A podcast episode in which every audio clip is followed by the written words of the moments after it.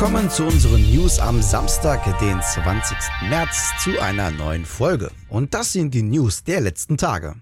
Am Donnerstag, den 18. März, veranstaltete der Publisher Square Enix, wie wir schon letztens berichteten, ihre Square Enix Presents. Das Highlight der Showcase? Life is Strange 3. Das Spiel wurde jetzt offiziell angekündigt für die PS4, PS5, Xbox One, Xbox Series X, Stadia und für den PC. Am 10. September soll der neueste Teil der Mystery Adventure Reihe erscheinen. Jedoch wird das von Deck 9 entwickelte Spiel nicht unter dem Namen Life is Strange 3, sondern mit dem Beinamen True Colors erscheinen. Und der erste Trailer, der sieht schon einmal vielversprechend aus. Denn das Spiel spricht vor allem diejenigen an, die den Erstling ins Herz geschlossen haben. Zudem wird man sich vom Episodenformat verabschieden und direkt das komplette Abenteuer am Release-Tag herausgeben. Die zweite große Enthüllung war eine wahre Überraschung. Square Enix präsentierte ein paar neue Infos zum Spiel Projekt Athea. Ja, genau. Das Spiel, das Sony im letzten Juni präsentierte. Doch der Projektname, der ist jetzt Geschichte. Das Spiel von Luminous Productions soll unter dem Namen Forspoken erscheinen. Worum es in der Story geht und welche Rolle die Hauptfigur Frey Holland genau spielt, ist aktuell noch unbekannt. Jedoch sieht der neue Gameplay-Trailer ziemlich beeindruckend aus und man könnte den Eindruck erhalten, dass die grafischen Fähigkeiten der PlayStation 5 gefordert werden.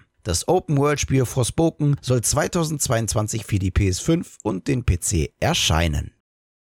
Der Plan für die Gamescom 2021 steht jetzt fest. Die besucherstärkste Gaming-Messe soll nach Absprache mit den Behörden in Köln vor Ort und zudem wie schon letztes Jahr digital stattfinden. Damit das aber klappt, werden nur wenige Besucher die Entertainment Area betreten dürfen. Der Fokus soll vor allem auf Anspielstationen gelegt werden und auf Online-Warteschlangen. Zudem wolle die Kölnmesse die Business Area deutlich erweitern. Ob der vorgestellte Plan wirklich in dieser Form umgesetzt werden kann, ist allerdings immer noch ein bisschen unsicher. Coroni könnte ja vielleicht noch was dagegen haben. In diesem Fall steht abermals ein rein digitales Event an.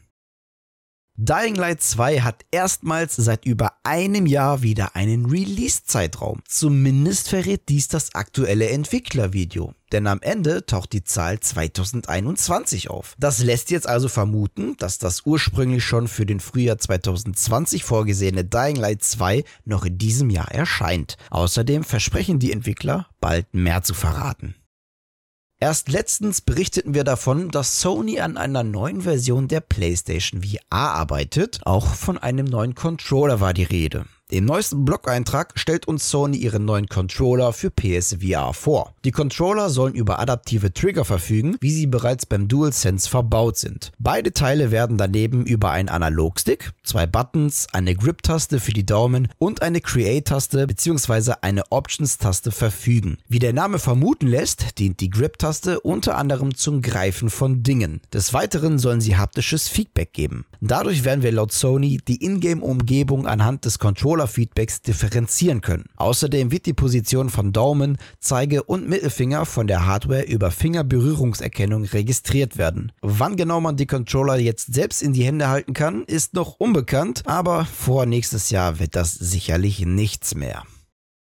Die Gerüchte, über die wir letztens schon berichtet haben, die haben sich jetzt bestätigt. Microsoft wird noch in diesem Monat ein großes Event abhalten. Im Rahmen der Indie Games Showcase schon in einer Woche sollen mehr als 100 Spiele für die Xbox Series und Xbox One gezeigt werden. Der Indie Games Showcase startet am 26. März um 17 Uhr mitteleuropäischer Zeit.